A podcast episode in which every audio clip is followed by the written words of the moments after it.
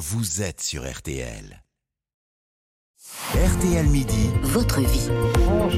Votre vie, oui, car l'info, c'est aussi ce qui fait votre euh, quotidien. Et aujourd'hui, à l'occasion de la semaine du goût, on va exciter nos papilles en parlant fromage. Grâce à vous, Claude Luisier, bonjour. Bonjour. Vous publiez chez Larousse La fromagerie, secret d'affineur. Vous êtes affineur, donc. Euh, D'abord, pour les néophytes, euh, qu'est-ce que c'est un affineur? Un affineur, déjà, c'est choisir le meilleur fromage pour l'amener en cave et l'amener à maturité. Alors, un fromage peut rester parfois 4 ans dans mes caves. Et puis, un petit fromage pâte molle va rester 10 jours. Et mon travail, c'est de dire à quel moment il est mûr, il pourra être vendu et consommé. À quel moment il sera le meilleur, en fait? Exactement, exactement. Donc, ça veut dire que vous travaillez euh, toutes sortes de fromages? Tous les fromages peuvent être affinés? Oui, bien sûr. Euh, à part un fromage frais, euh, tel que le- la feta ne sera pas affiné en cave. Mais sinon, tous les autres, oui. On sait qu'il y a des euh, saisons pour euh, les fromages. Qu'est-ce qu'il faut privilégier en cette mi-octobre si on veut respecter ces cycles-là? Ben, on, est, on est aux portes de l'hiver. hein. C'est la raclette qui va démarrer. Mais pas n'importe quelle raclette. Alors dites-nous, quelle raclette? Pas, Alors- celle, pas celle, vous allez me dire, pas celle dans les barquettes sous vide euh, en grande surface.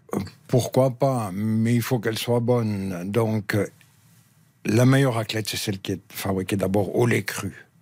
Et la meilleure des meilleures, c'est celle qui est fabriquée en alpage pendant l'été dans la montagne. Et imaginez à 2000 mètres d'altitude l'herbage.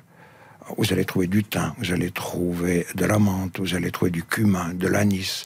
Vous voyez, tout se mélange dans le lait.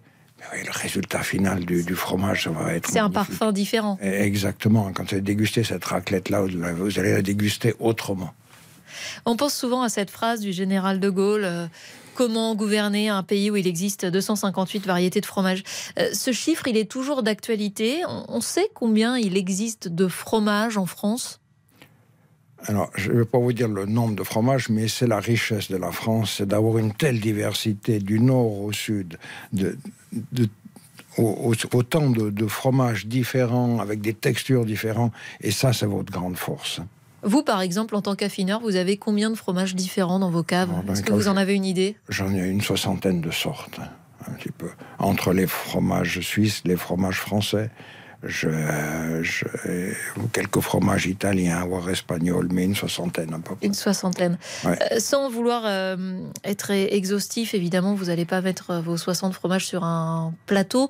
Mais si nous, on reçoit quelqu'un, par exemple, ce week-end, qu'on veut faire un, un beau plateau de fromage, ou en tout cas un, plateau correct, il faut combien de produits euh, à minima et, et de quelle sorte? Comment on les a sortis? Alors, pour, pour faire un bon plateau de fromage, prévoyez une dizaine de sortes. Et, Ah, quand même? Voilà. Et vous démarrez avec des fromages doux, tels que le à savarin ou un camembert.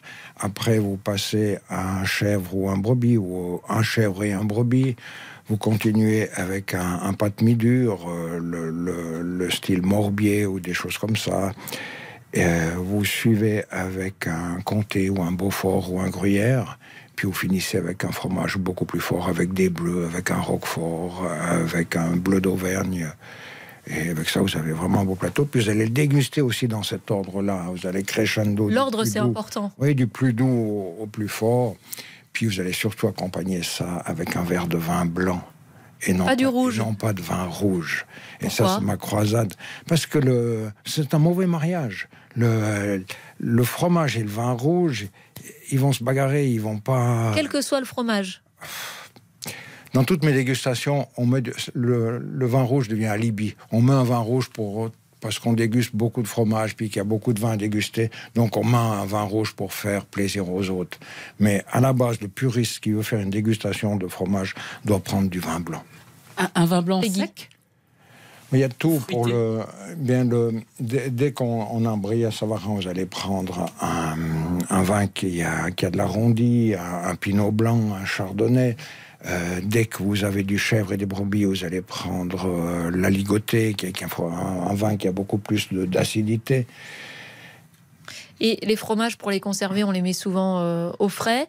Euh, il faut les sortir, si c'est le cas, pour les manger à température ambiante, surtout pas trop froid. Ça aussi, c'est une hérésie. Alors, au moins une demi-heure avant.